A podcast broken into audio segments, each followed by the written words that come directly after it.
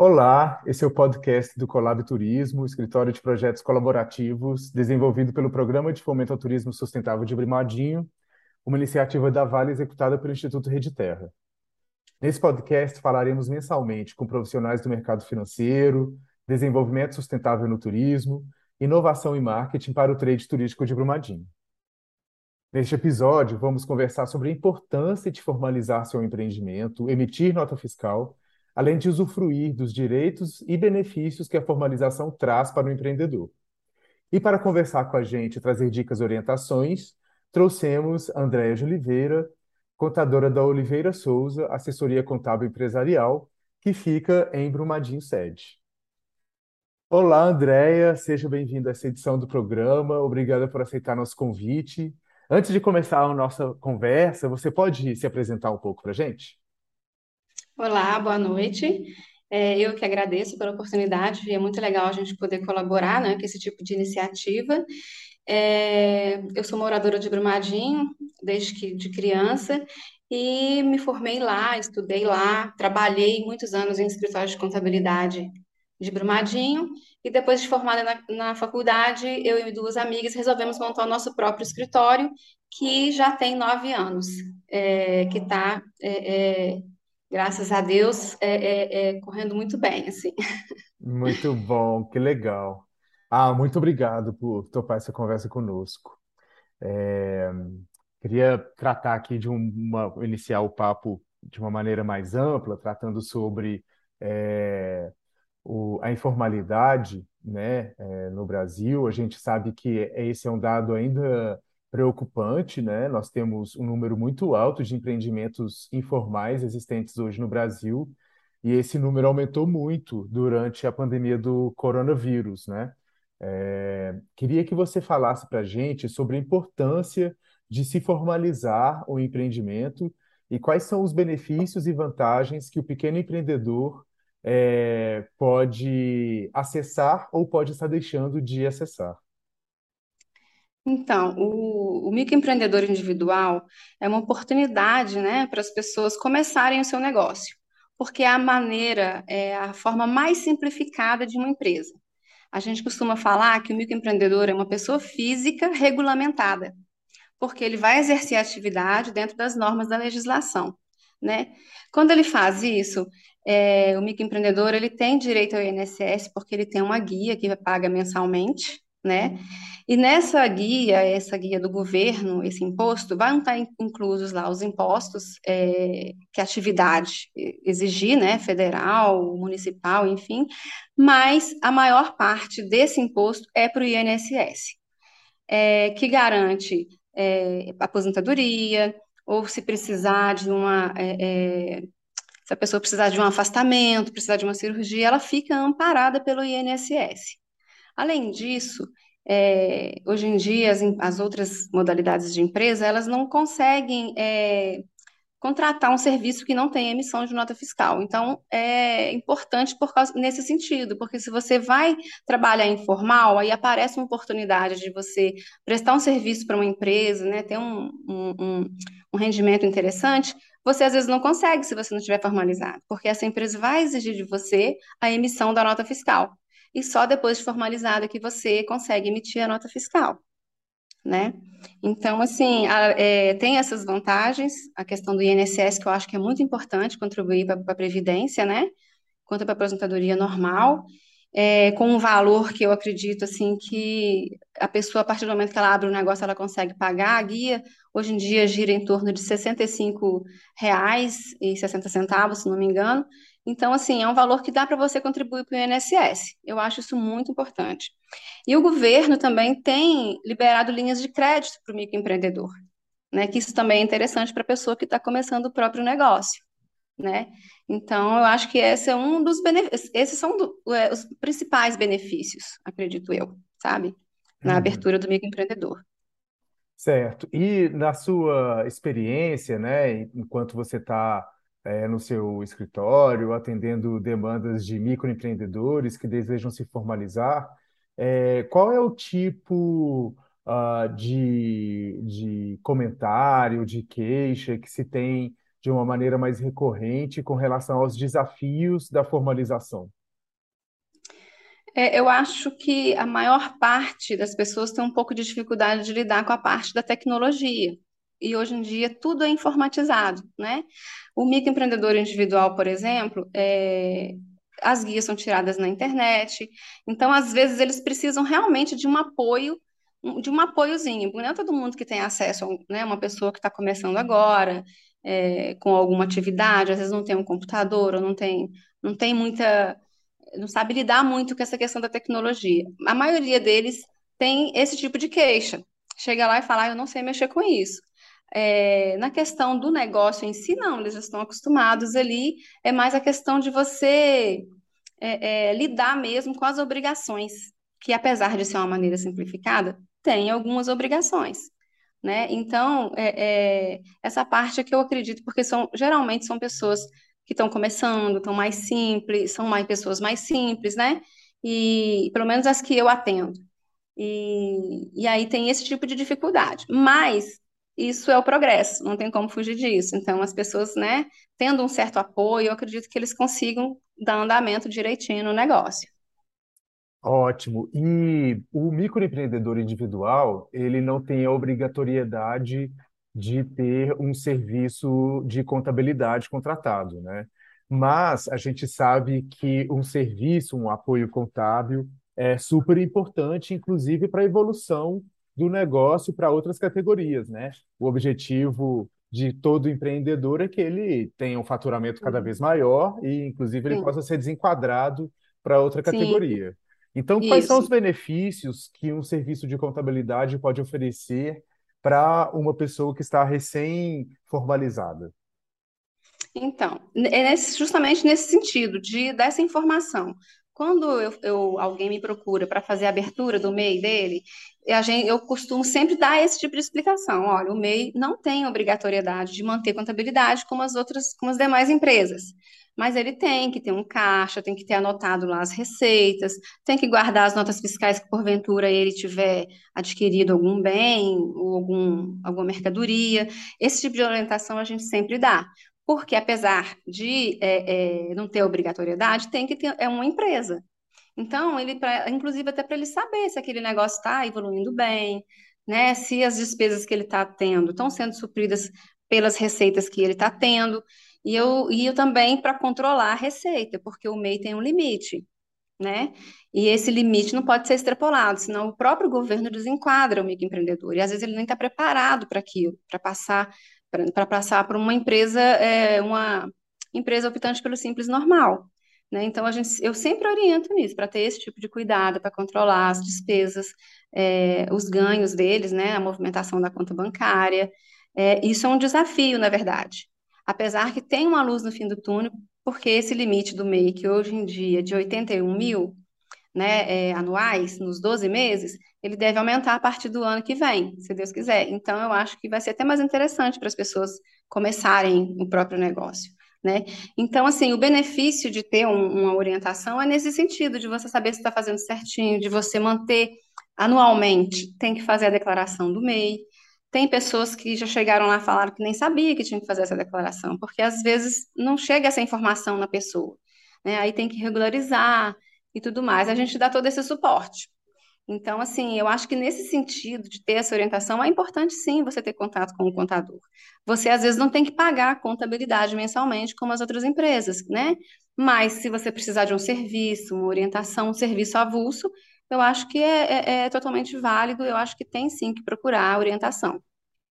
Certo. Então, além do compromisso é, do, do imposto mensal que você paga ali, que gira em torno de 60 reais, você ainda tem uma declaração de faturamento anual. anual.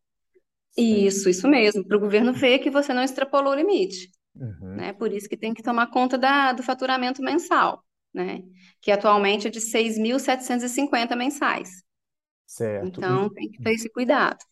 E aí, esse valor de aproximadamente 6 mil reais, se em um mês eu faturar mais que isso e no outro menos, tem problema? Ou é um, Não, não um- tem. é um valor que é Não. anual, A 81 gente mil? é anual. A gente fala média mensal, mas não tem importância. Você pode faturar 9 mil esse mês, mês que vem você faturou se- 3 mil. Entendeu? Você ficando é, proporcionalmente, né, nos 12 meses, você ficando dentro dessa faixa dos 81 mil, não tem problema. É claro que se a empresa abriu no mês de junho, ela vai ter só seis meses, ela não vai ter 81 mil. Ela vai ter 6.750 vezes o número de meses que ela está aberta. Certo. Ela não vai ter os 81 mil, entendeu? Uhum. Então, assim, é, é, 81 mil são 12 meses. Aí ela ficando nessa faixa, independente do quanto ela fatura por mês, mais um pouquinho num, menos um pouco no outro mês, é tranquilo, não tem problema. Certo. E a declaração de faturamento anual, ela deve acontecer em que período do ano? Ela deve acontecer até o dia 31 de maio, pelo menos até esse ano foi essa data. É, mas eu costumo orientar as pessoas que me procuram a fazer sempre no inicinho do ano, no mês de janeiro, no máximo de fevereiro, porque você já faz a declaração e já consegue emitir as guias.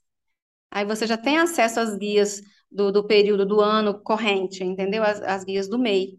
Então eu acho interessante até antecipar, mas o prazo realmente legal é até 31 de maio. Certo.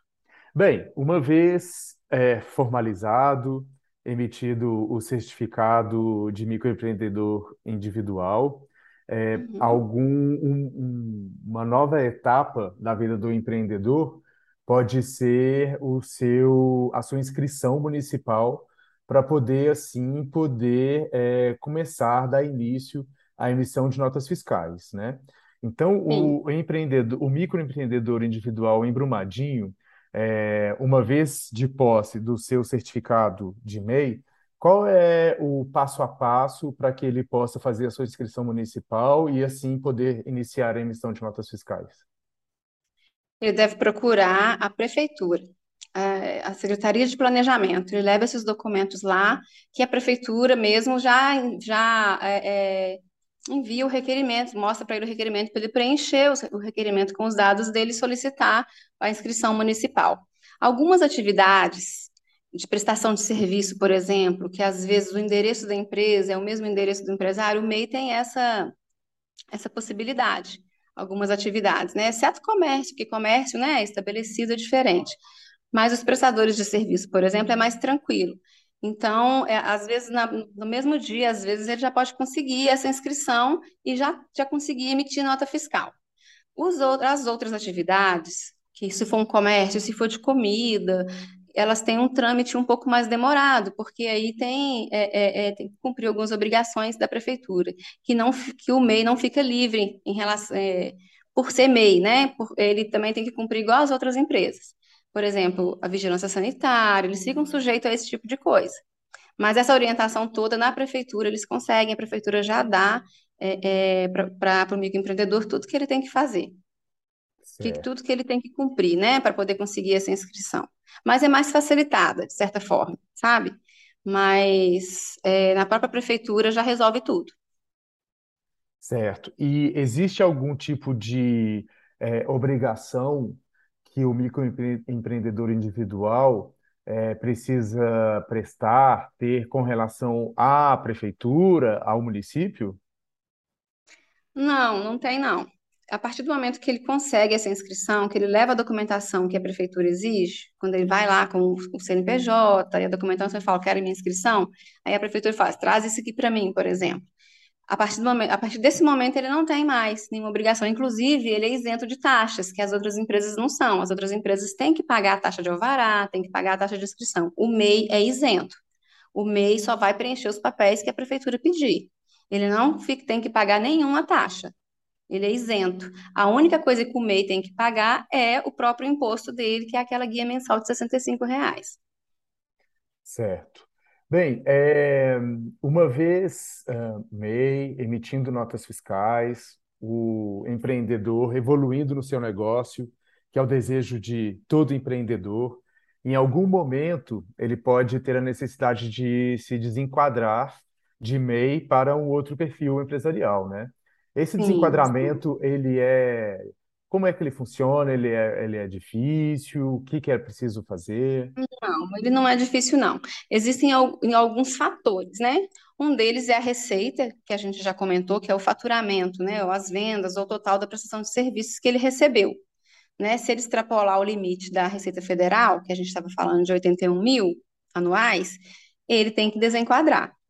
A outra hipótese é que se ele tiver, porque atualmente o MEI pode contratar um funcionário apenas, com um salário mínimo ou o mínimo da categoria, dependendo da atividade.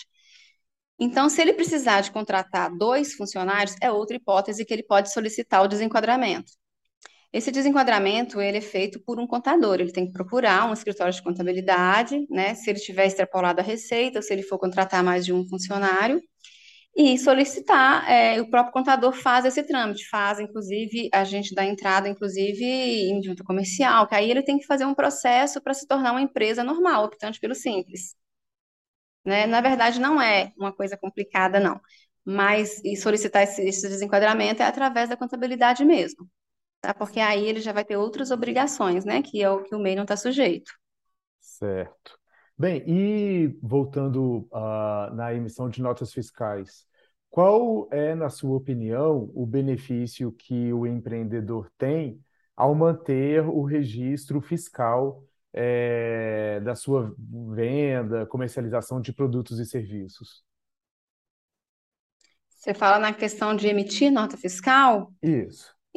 É, pois é, o benefício que ele tem é porque ele vai ter como comprovar a receita dele até para o banco, se ele for pegar uma linha de crédito que estiver disponível para o microempreendedor, ele vai ter essa documentação para comprovar que ele teve realmente aquela receita.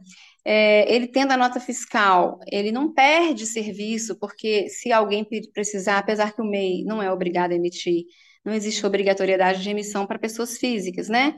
Ele pode receber de pessoas físicas sem emissão de nota, mas uma pessoa física pode solicitar, então ele já vai ter a nota fiscal. A empresa não recebe, não paga, aliás, não paga sem é, nota fiscal.